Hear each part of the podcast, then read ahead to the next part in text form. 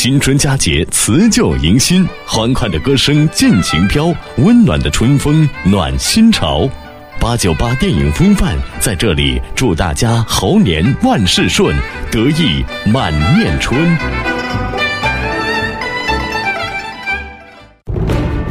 记录电影的风范，探讨文艺的标杆，追寻电影之路，揭开传奇面纱。八九八电影风范，走进影像背后的真实。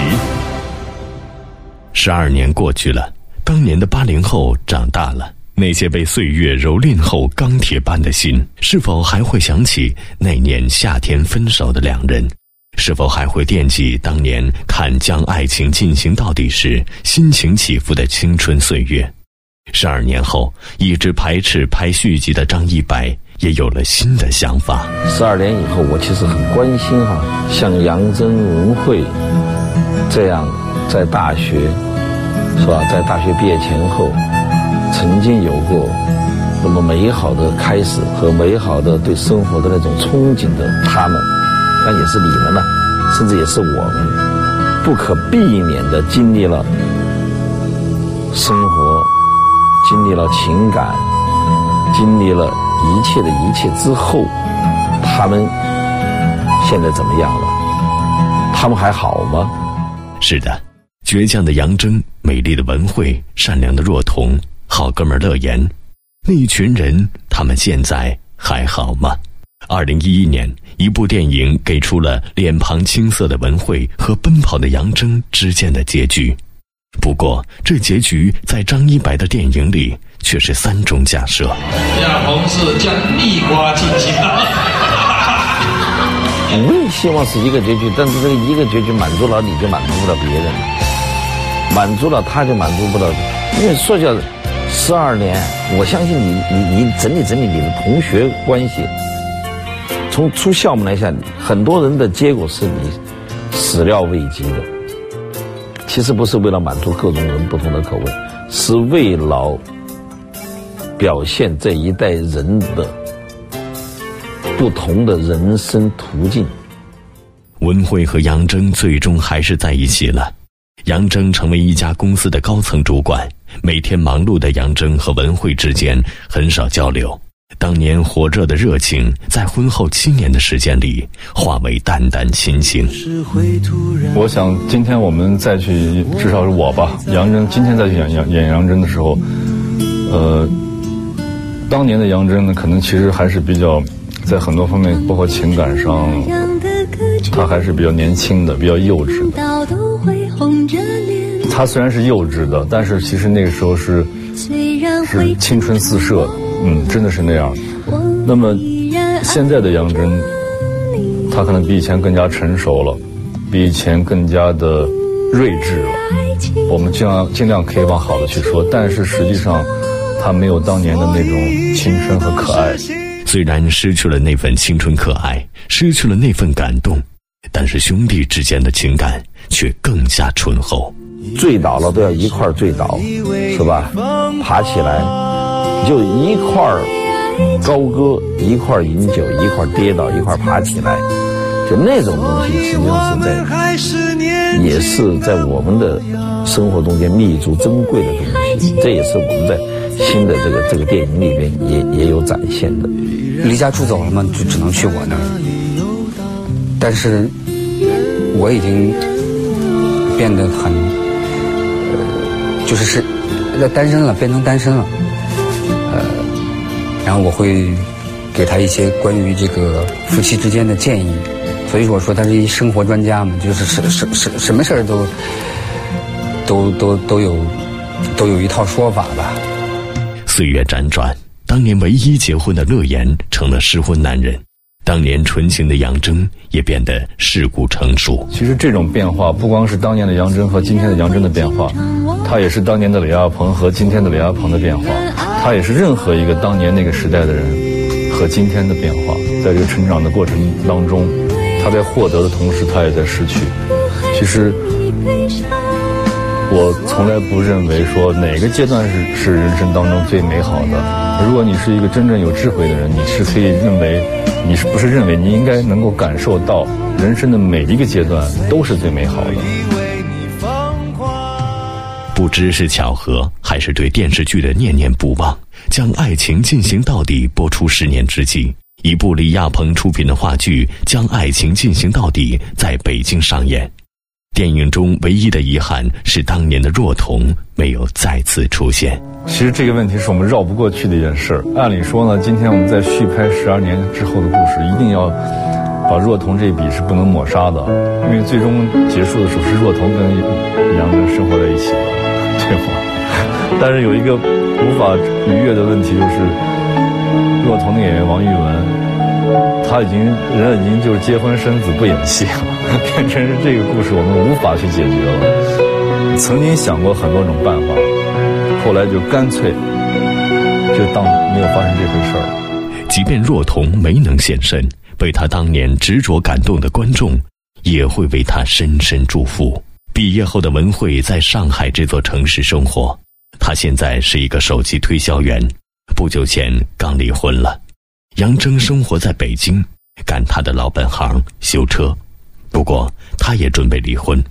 多年后的同学聚会在上海举行，杨铮和文慧就这样相遇了。为我们曾经的最纯美的、最轰轰烈烈的校园爱情干一杯！在同学聚在一起的时候，两个比较落魄的男女，想在。找回自己青春的感觉的那种跌跌撞撞，那种力不从心，那种令人心酸的、令人伤感的那么折腾。神秘树，在同学聚会后，杨铮却看到了当年纯情的文慧和前夫在大街上厮打的场景。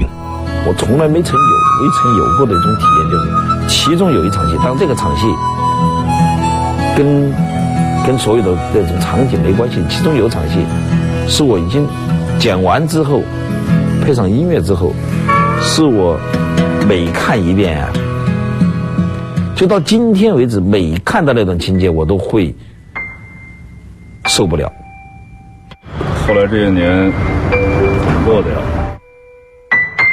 这个文慧在街头和前夫厮杀的场景，在电影中的故事，也是导演张一白对现实生活的思考。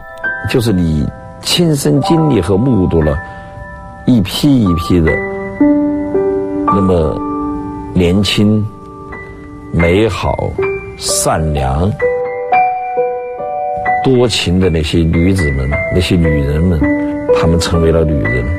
她们有了自己的家庭，她们经历了很多的这种不堪和那种岁月的磨变，就这种东西实际上是我们这些老男人的这种情绪了。这种东西确实就是说，你你在当你看到这个情节的时候，你你在想那么美好的东西，那么那么。像花儿一样曾经绽放过的这种生命，他们现在被生活啊，被自己经历做成这个样子的时候，确实是令人伤感。这其实也是像我曾经在我生活中和我生命中啊出现的女同学、女朋友的这么一个致敬吧。不仅杨铮和文慧变了，演员们也变了。徐静蕾除了做演员，还办了自己的杂志，当了导演，同张一白合作拍了自己喜欢的电影，比如《杜拉拉升职记》《一个陌生女人的来信》《有一个地方只有我们知道》，同时也对感情有了新的认识。当年青涩的李亚鹏。如今已经结婚生子又离婚，而他的事业方向也有所调整，演员这个身份慢慢居于次席，但一直没有变的是十二年前像重回大学一样在剧组结下的友谊。文慧当年离开后远嫁法国，多年后杨铮接到文慧的一通电话，于是远赴法国寻找她。是出于友情，还是依然爱着文慧？两个人的相处中，界限模糊了。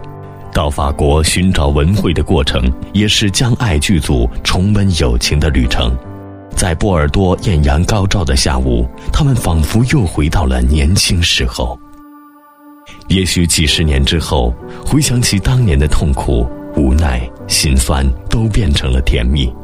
当再次听到“等你爱我”的歌声，不知当年的观众是否会想起，在某个夏天，某个背着家长偷看电视剧的下午，某个长久凝视暗恋女同学的课间，某个幻想着恋爱的不眠夜晚。好了，本期的八九八电影风范之将爱情进行到底就到这儿了，感谢您的收听。新年伊始，让电影陪你经历这一年的好运。锁定电影八九八，更多精彩节目，稍后继续。